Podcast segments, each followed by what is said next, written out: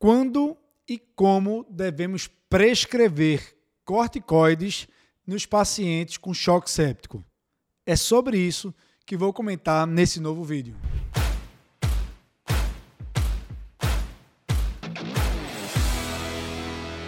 Pacientes com choque séptico não é rara a ocorrência daquilo que chamamos de insuficiência adrenal relativa. Ao longo dos últimos anos, alguns ensaios clínicos e inclusive meta-análise têm mostrado que a utilização de corticoides no choque séptico encurtou o período de utilização de vasopressores e acelerou, assim, a resolução do choque. O impacto, benefício de corticoides na mortalidade, porém, ainda é incerto. Em geral, não se recomenda a comprovação laboratorial de insuficiência adrenal secundária na sepse isso porque a coleta e as amostras de cortisol e o teste de estímulo com a cortrosina são pouco práticos e pouco confiáveis para predizerem o benefício do corticoide no choque séptico. Sendo assim, o que tem sido mais recomendado por diretrizes de manejo de choque séptico atualmente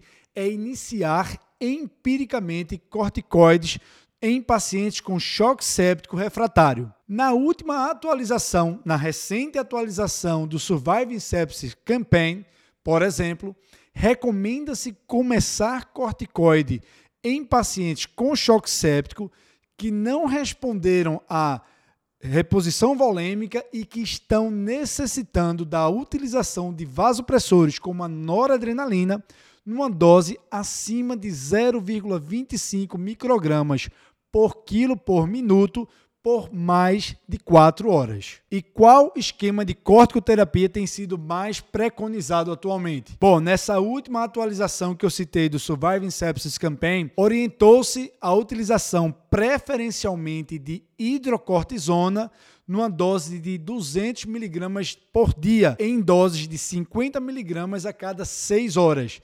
Isso por um período de 5 a sete dias. Bom, então era esse o recado que eu queria passar para vocês hoje. Pacientes com choque séptico refratário não melhorou com reposição volêmica, que você começou vasopressor, que está numa dose mais alta, acima de 0,25 microgramas por quilo por minuto, por um período ali superior a 4 horas, parece ser útil, benéfico você começar nesse cenário corticoides. Essa era a dica do vídeo de hoje.